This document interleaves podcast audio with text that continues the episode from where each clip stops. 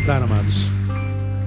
Mateus capítulo 17. Nós temos estudado, para quem está vindo aí pela primeira vez, uma proposta de espiritualidade sadia. Né? Nós temos, ah, desde o início, já temos alguns meses, na verdade, nós começamos em fevereiro. Ah, dia 20 de fevereiro foi o nosso primeiro estudo, fazendo uma análise da igreja evangélica brasileira, e não só brasileira, mundial, porque não, as loucuras que a gente vê acontecendo dentro da igreja não acontecem só no Brasil. O Brasil numa, numa escala muito maior, porque é um, é um país livre, um país bastante permissivo, um povo muito credo, um povo bastante pacífico e um povo que não é dado à leitura, um povo que não é dado à reflexão, um povo que não é, é que invista tanto em, em, em reflexão, né? Nós somos parte de uma sociedade que infelizmente quando para para pensar, para refletir, ou então sentar numa mesa para ler um livro, tem a sensação de que não está fazendo nada, não é? E aí a gente começa a fazer, somos fazedores, somos seres laborais, a gente está no laboro o tempo inteiro, e a gente para para refletir, e em função disso a gente acaba vivendo em função da fé dos outros. E viver em função da fé dos outros, e conhecer de Deus só o que os outros nos mostram, é muitas vezes conhecer um Deus que não tem nada a ver com a palavra, é muitas vezes conhecer uma palavra que não tem nada a ver com Deus, é muitas vezes estar dentro de uma igreja que não tem nada a ver com a eclésia, com os chamados para fora. Aí nós fizemos uma, uma viagem na igreja evangélica, mostramos algumas, algumas práticas que são feitas em nome de Deus, principalmente em nome do Espírito Santo, que são extremamente patológicas, e a gente vê muita gente que, quando se converte, ao invés de melhorar, piora muito enquanto ser humano. Quantos maridos eh, odeiam a igreja porque a esposa dele, depois que se converteu, só a graça de Jesus, porque ele não aguenta mais. Né? Quantos amigos é, lamentam o fato do parceiro ter se convertido, porque depois que ele se converteu, ninguém na fábrica suporta mais ele, ninguém na faculdade suporta mais ele. Quantos maridos se converteram e os filhos se afastaram porque não aguentam pai. E a gente fez uma análise lá desde 1 de, de 20 de fevereiro a, a, sobre algumas dessas práticas, algumas dessas espiritualidades que acontecem dentro da igreja em nome do Espírito Santo, mas que só fazem mal para a alma. E a gente encontra com muito crente doido por aí, muito crente doido. É, mas não é pouco, não, é muito, muito. E, lamentavelmente, esses carregam o estigma de povo de Deus, e o povo fala assim: ó, se o povo de Deus se transforma a, tua semelhança, eu não quero saber desse Deus, mas nunca. E é verdade. Né? Eu entendo perfeitamente quando eu me encontro com não crentes que odeiam crente, porque até eu, alguns, eu também odeio. Né? A, a, a, verdade seja dita. Então, falando, pô, fulano odeia crente, alguma razão tem. Claro que vem a parte de um preconceito diabólico, preconceito é uma realidade do nosso país, né, para toda minoria, mas alguns odeiam com razão. Com razão. A gente só não tem muitas vezes coragem para falar isso. Aí, nós fizemos uma análise desse texto, da, da transfiguração, explicamos ah, esse fenômeno de Moisés ter aparecido no monte com Jesus, Elias apareceu no monte com Jesus, depois Moisés desaparece, Elias desaparece, os espiritistas pegam esse texto e dizem que aqui é, é, um dos textos que comprovam reencarnação. Tem nada a ver com reencarnação aqui. Moisés e Elias não apareceram em carne, tanto é que eles desapareceram depois. Explicamos por que, que foi Moisés, por que, que foi Elias. Explicamos que Elias não morreu, por isso ele não podia ter reencarnado, porque ele não desencarnou. À luz da palavra ele foi transladado. Moisés foi também alguém que Deus disse para subir o monte para contemplar a terra, mas ele não iria tomar posse da terra. Aí diz que Moisés expirou no monte, diz que o próprio Deus é, é, sepultou o seu corpo. Aí nós temos uma análise desse Deus sepultando o corpo. Perguntei aos irmãos, será que os irmãos conseguem ver Deus com, a, com, a, com uma enxada cavando um buraco, né, uma cova, não é? E depois pega o corpo de Moisés, arrasta o corpo de Moisés, joga dentro do buraco. Você consegue imaginar Deus com a pá tapando o buraco, depois fazendo uma cruzinha, botando em cima escrito Moisés? Não, não, não, não, não dá para imaginar Deus fazendo isso. O fato é que o corpo de Moisés nunca apareceu, nunca foi visto. nós vamos lá no livro de Judas, nós vemos um versículo dizendo que ah, Gabriel e Satanás disputavam o corpo de Moisés. É um texto muito sinistro que não tem como explicar aqui, ficamos duas quarta-feiras explicando esse texto. Que luta é essa de um arcanjo com o diabo por um corpo. Então, isso tem a ver com o fato de Moisés ter aparecido aqui, então a gente explicou isso lá. Aí depois nós mostramos algumas espiritualidades na igreja evangélica hoje, doentes, doentias e patológicas, e depois começamos a propor o que seja, à luz da palavra, uma espiritualidade sadia, uma espiritualidade que, quando nos alcança e por ela somos alcançados, nossa vida melhora, nossa vida qualifica. Nós nos tornamos seres humanos melhores, nós nos tornamos humanos melhores, nós nos tornamos melhores pais, melhores filhos, melhores amigos. Nós nos tornamos, nós qualificamos em vida. Nós não, não, não só religiosizamos, não. Nós é, evoluímos enquanto ser humano. E aí nós demos algumas características dessa, dessa espiritualidade sadia. Primeiro, ela é cristocêntrica. No capítulo, no versículo 5, diz que, estando ele ainda a falar, Pedro, eis que uma nuvem luminosa os cobriu e dela saiu uma voz que dizia: Este é o meu filho amado. E antes diz que Jesus estava do lado ou ladeado por Elias e Moisés. Jesus estava no centro. Moisés representa a lei, Elias a profecia. Jesus está no meio, entre a lei e a profecia, entre a lei e os profetas, tudo que os judeus reconhecia como sendo palavra de Deus. Jesus é posto no centro e uma voz vem do alto e diz: ó, Este aqui é o meu filho. Não tenho é, é, é, em Elias um filho, não tenho na, em, em, em Moisés um filho. Meu filho é Jesus, é nele que me comprazo. Então, a partir de agora, não é mais lei nem profecia, muito menos profetada. Agora é Cristo, é Messias, é graça. Então, é cristocêntrico que falamos o que é isso. Segundo, falamos que uma outra marca da espiritualidade centrada, da espiritualidade sadia, não só é cristocêntrica, tem a ver com Jesus, tem a ver com o voz de Jesus, mas ela é centrada na cruz. Quando você lê o livro de Lucas, no capítulo 19, versículo 10, que relata esse mesmo episódio, mostra que Elias, Moisés e Jesus conversavam sobre a cruz. Conversava sobre o sacrifício vicário, salvífico de Jesus na cruz. Então, uma espiritualidade sadia, ela é centrada na cruz. Espiritualidade que retira a cruz pode ser qualquer coisa, menos a espiritualidade que provém de Deus. E hoje falar de cruz é quase uma, uma heresia, né? Porque esse negócio de cruz ficou no passado. Agora eh, não tem a ver com cruz, você tem que andar em Ford Fusion né, você tem que andar em Centra, você tem que andar em C3 ou C4. Né, você não tem que andar mais de anda de ônibus é o ímpio. Você andar de ônibus dá legalidade para o diabo. Então você tem que ser próspero. Você gosta de sofrimento, acabou. Esse negócio de responsabilidade, cumprir obrigação. Então nós falamos sobre o que é, é uma, uma fé centrada na cruz. Terceiro, falamos no, no domingo, na quarta-feira passada, a verdadeira espiritualidade obedece ao Evangelho. Porque a voz que veio do céu disse: Este é o meu filho amado, a ele ouvir. Então tem que ouvir, tem que obedecer o evangelho. Então nós falamos o que é evangelho.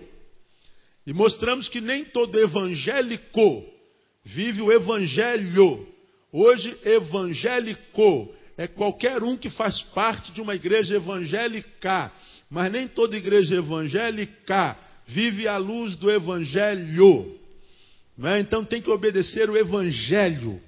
Então tem que saber se está firmada no Evangelho. Falamos que nós precisamos, é, é para obedecer o Evangelho, discernir que hum, a, a voz de Jesus começa em saber que nem todo o que fala em nome de Jesus fala em nome de Jesus. A ele ouvir. Então é entender que nem todo mundo que está com Jesus na boca está com Jesus no lombo. Nem todo mundo que está com Jesus na boca está com Jesus na vida, no dia a dia, no caminho. Então nós precisamos ficar ligados. Aprendemos que você que está aí sentado tem muito mais responsabilidade ao ouvir do que eu aqui em pé ao falar. Porque quem tem boca, já dizia a vovó, o que, que diz mesmo? Quem tem boca, fala o que quer. Basta ter boca. E o que acontece dentro da igreja evangélica é isso: quem tem boca está falando o que quer. Está falando o que quer. Agora, ouvir o que quer ou não depende de cada um de nós. Então eu falei que eu posso estar aqui Dentro de um tempo, num lugar chamado igreja, com o microfone na mão, com um livro preto chamado Bíblia na minha frente, e eu digo assim: abre esse livro preto aí também, e a gente lê um texto desse livro preto, e é possível que, mesmo lendo esse livro preto, que a gente chama de Bíblia, palavra de Deus, Quando eu, o Neil, o homem Neil, começo a explanar o que eu li no livro preto, é possível que ele saia daqui, desse lugar, palavra de Deus, mas quando passa por mim, pelo Neil, e chega até você, não mais palavra de Deus, chega aí heresia. Então, ele sai daqui de Deus, passa por mim, homem, chega aí palavra humana. Chega aí saber humano, chega aí muitas vezes heresia, chega aí às vezes palavra do diabo. Porque o diabo, quando levou, quando Deus levou Jesus para o deserto para ser tentado, para sentir dor, o diabo, para tentar Jesus, usou o quê? Quem se lembra? Palavra de Deus. E olha, ele fazia uma interpretação sinistra. Ah, a Bíblia diz né, que que você pode todas as coisas, então transforma essa pedra em pão e mata a tua fome. Aí pergunta você, Jesus podia transformar pedra em pão ou não? Quem acredita que Jesus pode transformar pedra em pão? Pode. O diabo sabia disso. Ó, a Bíblia diz que, que é, Deus daria ordem aos seus anjos para vir te servir aí e tal.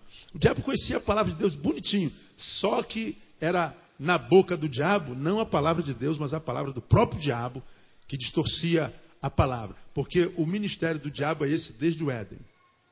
Deus disse: se vocês me desobedecerem, comerem daquela árvore lá, vocês certamente morrerão. Vem o diabo e diz assim: certamente não morrereis. A missão do diabo é distorcer a palavra. Por quê? Porque a fé vem pelo quê? Ouvir o quê? A palavra. Então, mais importante do que eu prego aqui, qualquer pastor prega aqui, é o que você ouve aí. Então, uma espiritualidade que você, porventura, queira viver e faça bem para a tua alma, não te deixa um louco, um fanático, um religioso, um antissocial, um idiota. Tem que ser uma espiritualidade que obedece o Evangelho, a ele ouvir. Por isso a Bíblia diz: quem tem ouvidos, ouça. E por que, que ele fala isso? Nós falamos quarta-feira passada. Porque Deus sabe que nem todos nós temos ouvidos. Todos nós temos orelha, mas ouvido. Todos nós temos a capacidade de perceber sons, mas discernir os sons, nem todos temos. Então, se eu pudesse lhe dar um conselho, posso e já estou dando eu pediria a Deus a capacidade de aprender a discernir sons, discernimento de espírito, saber se o cara que está aqui no meu lugar, quando abre a boca para pregar a palavra, está pregando na autoridade do Espírito Santo, ou ele só é um artista do palco, ou só sabe falar eloquentemente, só sabe dar soco no púlpito, ou só está fazendo qualquer outra coisa. Porque a espiritualidade que gera bem, equilíbrio, faz saúde na nossa vida, na nossa alma, é a espiritualidade que ouve o Evangelho. Hoje, eu quero deixar uma outra marca para você ela vem também desse mesmo capítulo. Né? Aí ele ouvi. Aí no versículo 6 diz assim: Os discípulos ouvindo isso, a voz que saía lá do alto, caíram com o rosto em terra e ficaram o que? Lê para mim, versículo 6. Grandemente o que? Atemorizados. Ora, Moisés aparece, Elias aparece. Ora, os caras não se assustam. Por que isso? Esses homens já foram muitos, muitas centenas de anos embora. Isso aqui é reencarnação? Isso é fantasma? Apareceu fantasma aqui, eles não se assustaram. Pelo contrário, Pedro fala assim: Senhor, vamos fazer três cabaninhas aqui, uma para o Senhor, outra para Elias, outra para Moisés, para ver se eles não vão embora mais, né? É, a gente fica aqui na, no relento mesmo. Mas eu faço uma cabaninha maneira aqui rapidinho, a gente fica aqui para sempre, porque aqui está bom a beça. Aí Jesus fala assim: não, não precisa fazer cabana, não, porque eles vão embora daqui a pouco. E o lugar de se viver espiritualidade não é isolado no monte, é lá no meio do povo. Daqui a pouco a gente tem que descer, voltar para a realidade. Porque os, os atos fenomenológicos da fé cristã são raros. Então, sobrenatural se vive no ordinariamente natural. Quer ser espiritual, vai ser junto com a tua mulher, com teu marido, com teu filho, com teu patrão, vai tratar o ascensorista bem, o garçom bem, trata os animais direitinho, trata da terra, cuida da planta. É lá que a gente vive a espiritualidade. Esse negócio de ver espiritualidade no monte é conversa fiada, isso é de gente que não reflete. É o que Jesus disse lá. Eles não se assustam com os fantasmas lá. Agora, quando vem uma voz do céu, diz que eles, de tão aterrorizados, eles caem no chão, pasmos tomados pelo medo. Aí vem uma palavra que diz: assim, versículo 7. Chegou-se, pois, Jesus e, tocando-os, disse: Leia para mim, o que, que Jesus disse? Levantai-vos e não temais. Então, uma outra marca da espiritualidade, a verdadeira espiritualidade, a espiritualidade sadia que faz bem para a alma, ela afasta, ela descarta a fobia do divino. A verdadeira espiritualidade não gera medo em ninguém. A espiritualidade verdadeira não conhece medo, não conhece pavor. A espiritualidade verdadeira, ela nunca assusta. A espiritualidade que faz bem à alma, traz saúde ao ser, é uma espiritualidade que não tem nada a ver com o fóbico. Por que que não? Simples. Bom, você vai daqui para casa, vai a pé. Suponha. Você está indo embora para casa. Você está aqui na igreja, essa igreja é caixa. Tua casa é aquela outra caixa lá, você tem que passar por aqui. Você sempre vai por aqui. Mas acabou a luz e aquela rua por onde você passa virou um breu doido. Mas você descobre que aquela rua outra paralela, a luz não acabou. Nos dias de hoje, geralmente o que, que você faz? Opta pela escuridão ou opta pela claridão? Pela claridade. Por que, que a gente prefere a luz?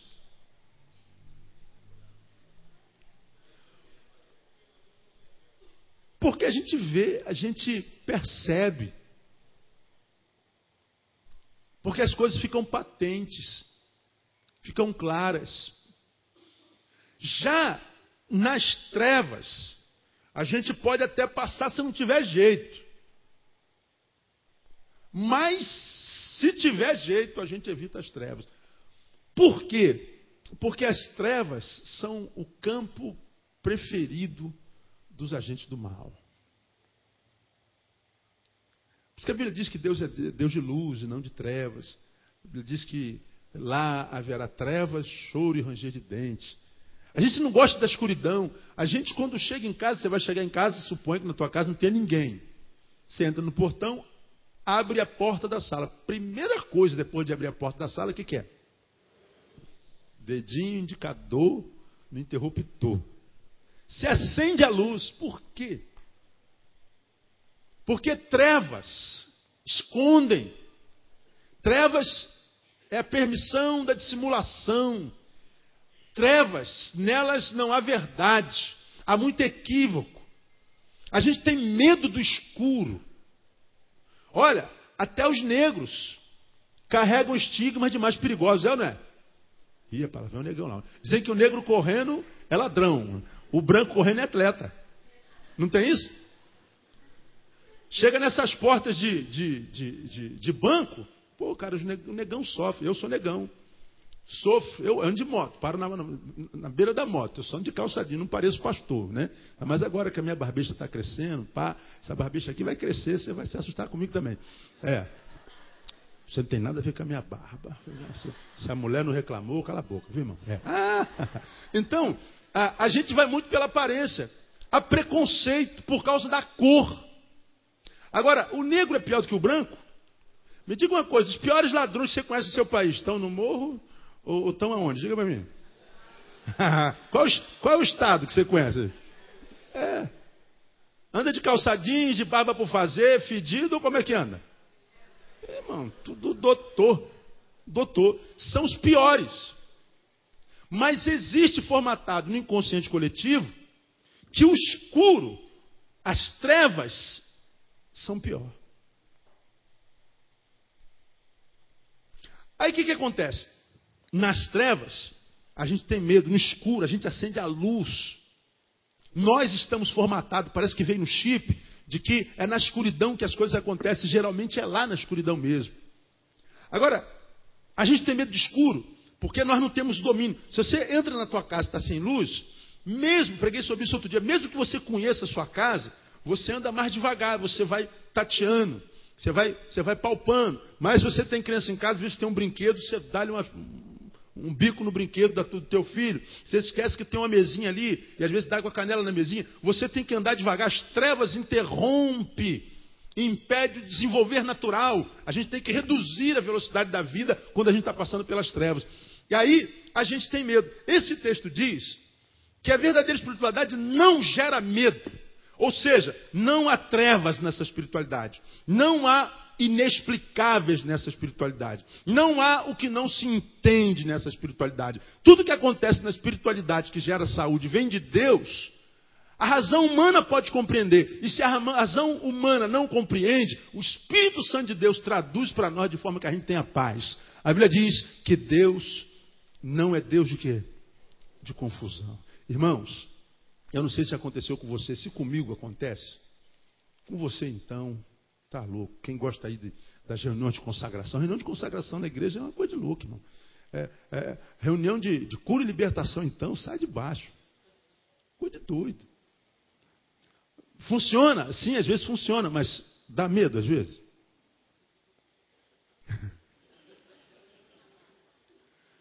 Eu já fui convidado para pregar em algumas igrejas. Eu já contei alguns causos aqui, daqueles causos. Né? Teve uma igreja que fui pregar alguns anos atrás e, e, e eu cheguei, aquela, usava terno naquela época tal. Aí quando eu, quando eu cheguei de terno, aí me levaram direto para o público, estava começando, lá na Baixada Fluminense. Quando eu, quando eu subi aqui para pisar aqui, aí vem uma irmã e bota a mão assim, como que está escrito assim, ó, pare. Né? Aí eu, eu levei um susto com a mulher, ela falou, tire seu sapato. Eu pensei comigo, não, não faça isso, irmã, não é um bom negócio. Você, senhora, não falava um negócio desse. Mas eu não falei nada. falei, mas irmã, tem que tirar? Não tem que tirar, porque esse lugar é santo, só se pisa com o pé descalço. falei, irmã, não é um bom negócio, vai por mim. Mas a gente está na casa dos outros, se botar giló com berinjela, a gente tem que comer. Foi uma benção. Né? Não tem jeito. Tirei o sapato, Botei aqui. Quando vi voltar, estava a mulher lá de novo. Pare. Eu falei, agora? O que, que, que, tem que fazer? Ela veio com óleo na mão, vou botar na minha testa. Eu falei, não, mão na minha cabeça. Aí a coisa complica. Para o Neil, complica um pouquinho. Ninguém coloca a mão na minha cabeça se eu não conheço a vida. Não tente me abençoar com mão na minha cabeça se eu não conheço você, porque eu não vou deixar. Aí eu falei, não, irmã, botar a mão na minha cabeça, a senhora não vai não. Bota a mão aqui no meu ombro, qualquer lugar e me abençoa, mas eu, eu vou subir aí. Não, então irmão não pode subir, não tem problema, senta aqui, ué, não tem problema. Quando for pregar, você me chama, eu prego aqui de baixo. Aí o pastor, não, não, não, eu sou o pastor, nem eu posso deixar subir. Aí ela me deixou subir. Eu falei, dispensei, é, eu posso subir sem bênção? Porque que discriminação é essa? Muito bem, sentei. Aí começou o culto. Aí começou a hora da intercessão. Você estava junto? Não, Deus te livrou. É. Aí, aí, começou a intercessão. Começou a cair gente. Cai gente para lá, cai gente para cá, cai gente para lá, cai gente para cá. E cai um terço da igreja, dois terços da igreja. Eu estou sentado e meu Deus, eu vou pregar para quem? Está todo mundo no chão. E, e eu estou vendo aqui, daqui a pouco levanta a gente, vendo um anjo. Uma coisa Eu acredito que alguém no espírito possa cair? Eu acredito. Eu não estou falando do ato, mas do modus operandi, da forma. Estou falando do enredo. Porque a queda não é litúrgica. Ela é espiritual, ela é individual, ela é subjetiva. Não faz parte de liturgia. E eram uma, coisas que, se a gente for explicar, experiências são tremendas. E às vezes a gente tem medo, a gente sente medo. Às vezes a gente está sentado numa igreja, um, um, um, ou outro tem uma reação tão esquisita que a gente se assusta. Quando chega o momento de profecia algumas igrejas, e quanta gente já viu isso aí? Quem teve uma. Ah, passa o culto, tem louvor, tem tudo, o pastor pregou, aí eh, acabou a palavra, alguém fala assim, o pastor assim, alguém teve alguma palavra de Deus aí, alguma visão? Meu Deus, Deus já falou, já fechei, está tudo certinho. Aí, eu, pastor, eu. Aí quando vim aqui para falar da revelação. Ô irmão, o irmão com a camisa de Fluminense aí. Deus me disse Fluminense hoje vai perder de 6 a 1.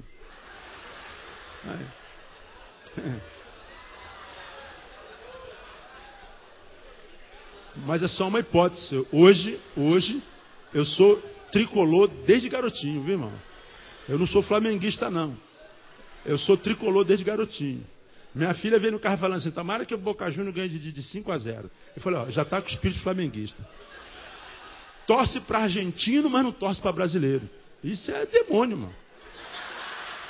Não na minha filha, lógico. Né? É. Pois é, tem que torcer para o Brasil. Aí começa a hora da profecia, um problema, o cara chega aqui, nessa você estava. A irmã pega a palavra em nome de Jesus e fala assim, oh, irmão, você é de camisa preta. Deus está dizendo para o irmão parar de se masturbar. É, não é contigo não, irmão, é com ele lá. Pode continuar. Então, é, é. Aí, o cara quase teve um, um troço lá. Eu fico pensando assim. Tá amarrado, né?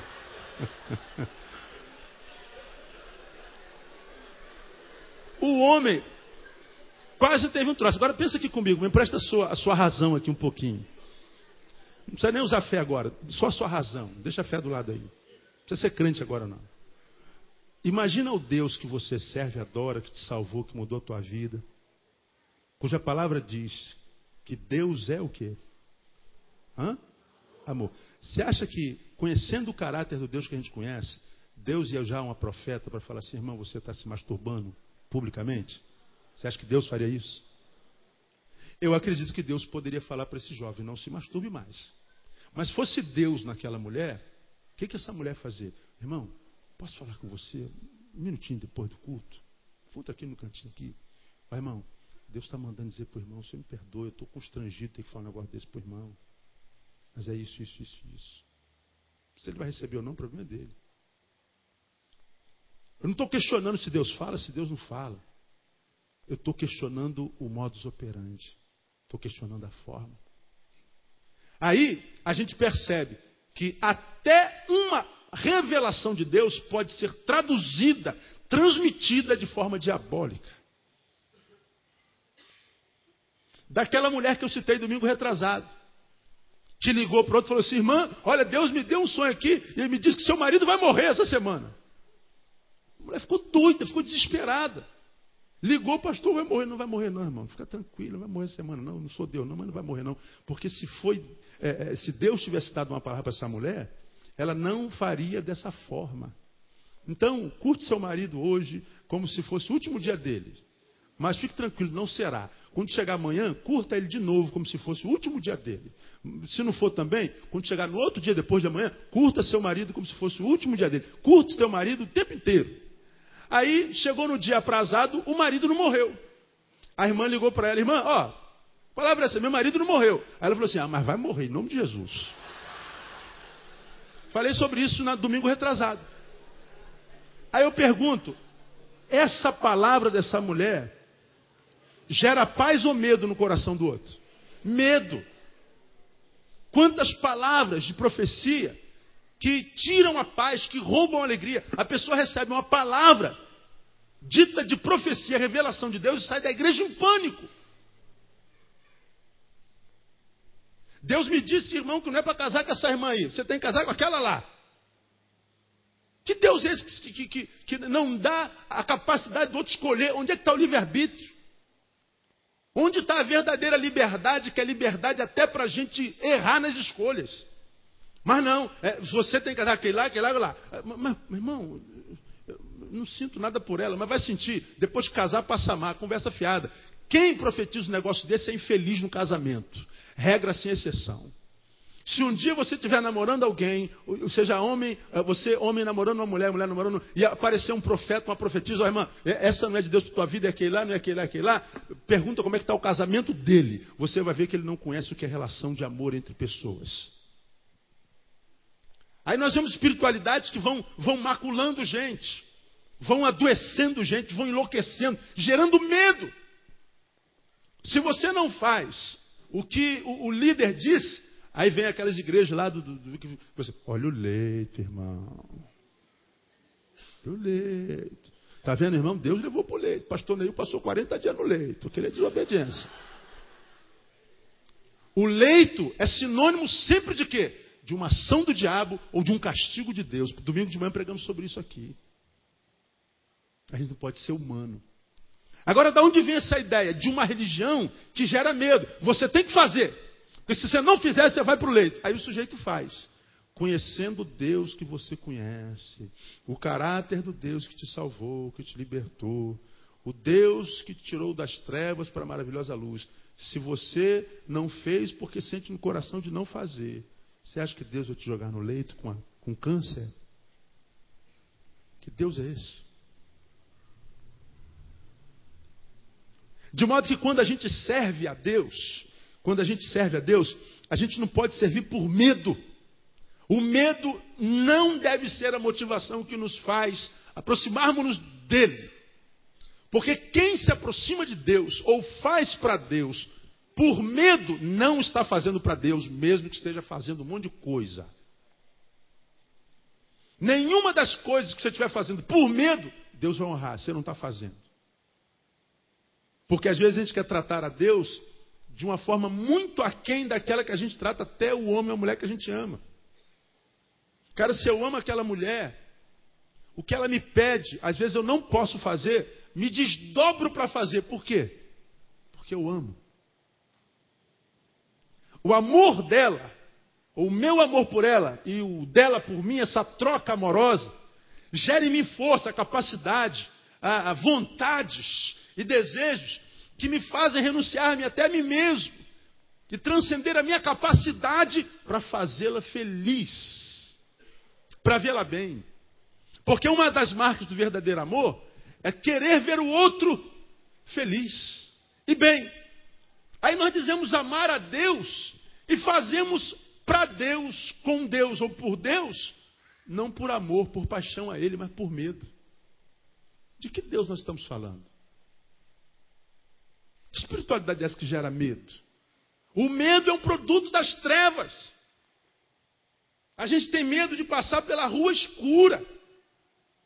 A gente tem medo do quarto escuro. A gente quer acender a luz, porque na luz está tudo claro, não há dúvida. Medo é um fruto de uma espiritualidade doentia. Quantos servem aos deuses da, da, da, da, bruxaria, da macumbaria, seja lá do que for, das trevas, querem sair de lá e são literalmente ameaçados. Se sair daqui, a gente vai mandar matar seu filho. Se sair daqui, o, o, Deus fulano de tal vai secar você na cama. Se você sair daqui, tua vida vai definhar. E a pessoa com medo de abandonar a antiga religião, fica na religião. E a motivação é o medo. Essa é uma característica da religião das trevas. Mas a religião da luz não. A religião da luz é uma religião que não conhece medo, conhece amor, porque Deus é amor. Quer ver uma coisa? Vamos lá, para a gente terminar, 1 João, capítulo 4, primeira epístola de João, lá, lá no final, não é Evangelho de João, é Epístola de João, a primeira, lá pertinho do Apocalipse, antes do Apocalipse, ah, capítulo 4.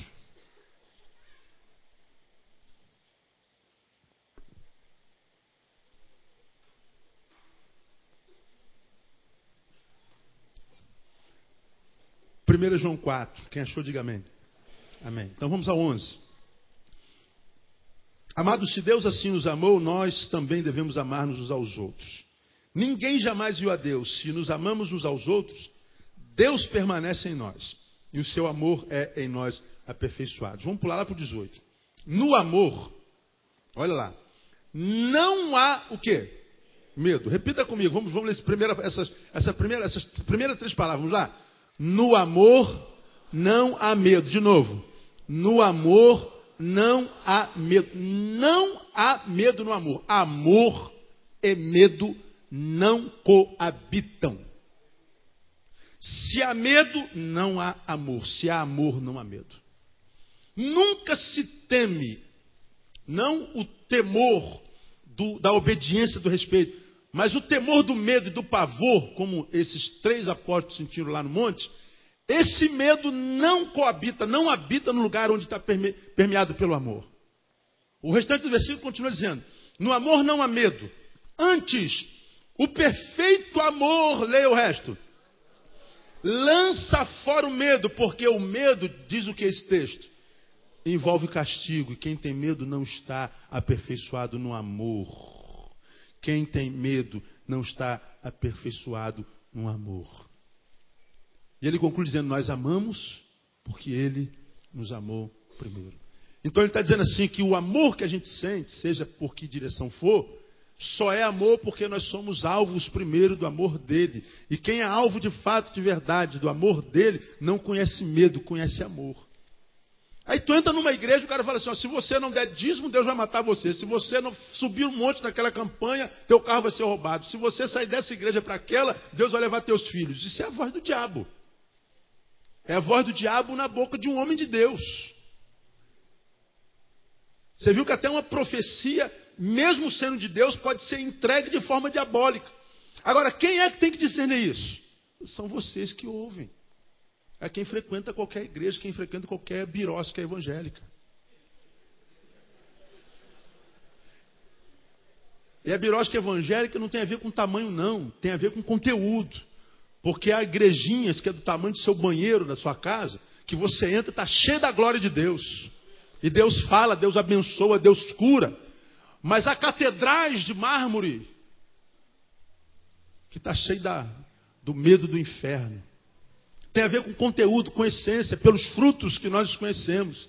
Então esse texto me ensina que amor e medo não coabitam. Ou nós servimos a Deus porque o conhecemos e nos apaixonamos por Ele, ou nós não servimos, mesmo que nós vivamos enfiados na igreja de segunda a segunda, como muitas igrejas funcionam, e tem culto de 8, 10, 12, 14, 16, 18 e 20. Você pode fazer parte dessa comunidade, mas você não estará servindo a Deus, você estará servindo a instituição. Porque o amor, o fruto que nos impulsiona para Deus, é o amor. É só você parar para pensar. V vamos pensar, irmãos, frutos do amor, por exemplo. O que, que pode advir do amor? Hã? Benignidade. Que mais? Vai dizendo aí. Mansidão. Paz. Pureza. Temperança, compaixão. Carinho, alegria. Olha os frutos do amor. Então a Bíblia diz que Deus é amor. E os frutos de quem é movido, se move, cujo combustível é amor, são essas marcas aí. Agora, digam para mim alguns filhos do medo, alguns produtos do medo ansiedade, pavor, tristeza, desespero, insegurança, falta de espontaneidade, mecanicismo, obediência mórbida, ou seja, é, é, é obediência não porque conscientizou-se de que precisa obedecer, é porque se eu não obedecer eu sou punido, castigo.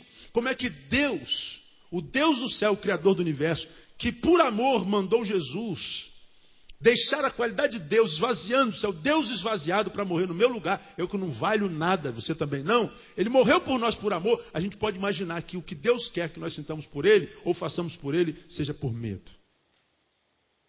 Porque quando os apóstolos sentem medo, Primeira coisa que Jesus faz, não ter mais. Você vai ver na Bíblia de capa a capa, não ter mais, não ter mais, não ter mais e não ter mais. Por quê? Porque a, a espiritualidade que provém desse Deus, cuja essência é o amor, pode produzir qualquer sentimento, menos o medo. Então, deixa eu falar para você aqui, minha ovelha amada, meu amado no Senhor, meu querido. Quando você tiver em alguma reunião ou de parte da administração de quem quer que seja, que cuja administração gerar medo, você pode começar a questionar essa ministração. Às vezes nós ouvimos uma palavra, e essa palavra nos incomoda. É verdade, é diferente. Mas é aquele cômodo que é como quem está sendo tocado na ferida. E nos tira no lugar do conforto e nos incomoda. E a gente perde até a paz às vezes. Essa paz que a gente perde é uma benção. Como disse Ezequias, falei sobre isso outro dia. Ele teve doente, pediu ao Senhor mais um pouquinho de tempo, deu, deu, deu mais 15 anos para ele. Depois ele refletiu, disse assim: Eis que foi para minha paz que eu estive em grande tormenta, em grande agonia. Ele entendeu que a agonia que ele sentiu foi para a paz dele, foi para o bem. A agonia foi uma bênção, a dor foi uma revelação do amor de Deus tão grande que na dor ele se encontrou consigo, ele aprendeu a dominar o seu espírito.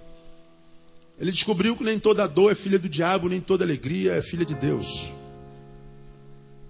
Agora, pastor, se às vezes é tão complexo a vida, como é que a gente pode sobreviver à vida até o dia da morte com equilíbrio, com saúde, pedindo a Deus sabedoria, pedindo a Deus discernimento. Porque quando você anda na sabedoria de Deus, no discernimento do Espírito, você tem menos probabilidade de se enganar na vida. Agora, quando você vive atrás das suas sensações, das suas manifestações espirituais epidérmicas, sensitivas, me arrepiei, opa, Jesus está aqui. Não, pode ser o ventilador que está aceso em cima de você e você está com frio. Ah, estou sentindo um negócio dentro de mim. Pode ser um monte de coisa, mas nem, nem vou nem me atrever. Pode não ser Deus. Agora, você pode entrar num lugar onde você não sente absolutamente nada, senão uma certeza inequívoca na razão de que Deus está naquele lugar. Porque quem serve o Deus que a gente serve, irmão, não precisa ver nada para crer, não. O que você achou do culto hoje? Eu não vi nada acontecer hoje. Eu não, eu não, não arrepiei, não, não tremi. Aquele irmão não caiu. Ninguém viu o anjo voando. Não aconteceu nada. Ih, esse culto não foi bom, não. Aí esse cara sai dizendo assim: aquela igreja não tem poder, seja ela qual for. Ora, pensa comigo, irmão. Só, pode deixar a fé de ladinho aí, pode ser incrédulo agora, usa a sua razão. Quem é que está fora da, da realidade? A igreja, onde na visão dele não aconteceu nada, ou nele que precisa ver alguma coisa acontecer para acreditar que aconteceu alguma coisa? Quem é Tomé nessa situação aí? Porque Jesus voltou para um cara chamado Tomé e disse assim: Tomé, porque viste, cresce. Essa fé vale. Vale. Mas o bem-aventurado, sabe quem é, Tomé? Aquele que não precisa ver para crer. Ele crê mesmo que não aconteça nada. E sabe o que é crer sem precisar ver nada? É quem de fato já alcançou a maturidade em Cristo para dizer assim: Senhor, opere, Senhor, alguma coisa que os meus olhos vejam, ou não opere nada que os teus olhos vejam, eu creio que o Senhor está aqui. E por que, que eu creio que o Senhor está aqui, mesmo tendo acontecido nada? Porque o Senhor disse que estaria aqui comigo todos os dias até a consumação dos séculos. Então eu não preciso crer, ver para crer. Tu disseste isso, então eu creio. Eu preciso só da tua palavra. Então, quando eu estou no lugar onde eu vejo bola de fogo, é uma bênção. Quando eu vejo o anjo entregando carta, é uma bênção. Quando eu me arrepio todo, parece, meu Deus, eu vou decolar, é uma bênção. Agora, quando eu entro num lugar que não acontece nada, porque eu ouço a palavra de Deus e essa palavra toca no meu ser, eu falei, Senhor, muito obrigado porque tu estiveste aqui. Eu não vi nada, mas eu ouvi tudo. Eu não vi nada, mas percebi muito do teu mover nesse lugar. Aí eu não sou refém da necessidade de ter que ver alguma coisa acontecer o tempo inteiro. Eu não sou refém da, da, da instituição eclesiológica, eclesiástica, que só acredita que Deus está se mexendo quando alguém levanta da cadeira, quando um. Não preciso ver, irmão. Não preciso mais de provas. A Bíblia diz que o meu justo vive pela fé. A fé é a prova do que se não vê e a certeza das coisas que se esperam. Então, eu não preciso ver nada. Não preciso perceber nada. Uma igreja não é poderosa ou não poderosa por aquilo que você vê acontecendo lá. Saber se uma igreja é poderosa? É... Isso não pelo que acontece no templo, mas pelo que acontece quando todo mundo sai do templo. Porque aqui tem anjo voando nesse lugar. Em cima da mesa do altar. Eu não sei se a, eu não sei se a igreja subiu ou se o céu desceu. Como é que não sabe, cara? Tá louco você? Não sabe se a igreja subiu. Você não sabe se aqui é céu ou se o céu que desceu aqui. Que música é essa aí, meu? Agora a Bíblia diz que o diabo ele pode se transformar até mesmo o quê? Anjo tem, anjo voando nesse lugar. Está entendendo? Pode, talvez pode eu ter, e diabo voando nesse lugar.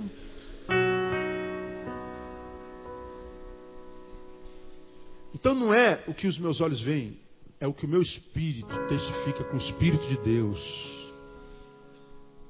E essa espiritualidade, do qual Paulo fala que o nosso espírito testifica com o Espírito de Deus, que nós somos filhos de Deus, é de espírito para espírito, é de interior para interior, e não de relação visional, holográfica, perceptiva. Não, é espiritual, irmão. Essa espiritualidade não gera medo, não gera pavor, não gera dúvida. Ela gera paz, ela gera certeza. Ela é a espiritualidade da luz. Igreja não pode ter reunião de porta fechada, todas as portas têm que estar abertas, toda reunião tem que ser visível, tem que ser perceptível, qualquer pessoa pode entrar.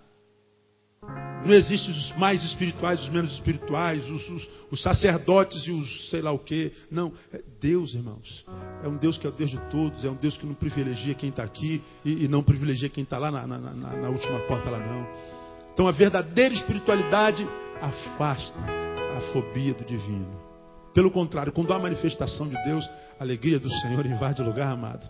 Você diz assim: quero mais, Senhor, quero mais porque eu sei o que está acontecendo aqui, percebo que é do Senhor, porque está claro como branco é a luz, como branco é o dia. Então, Senhor, faça a tua vontade, fica à vontade na nossa vida, no nosso meio.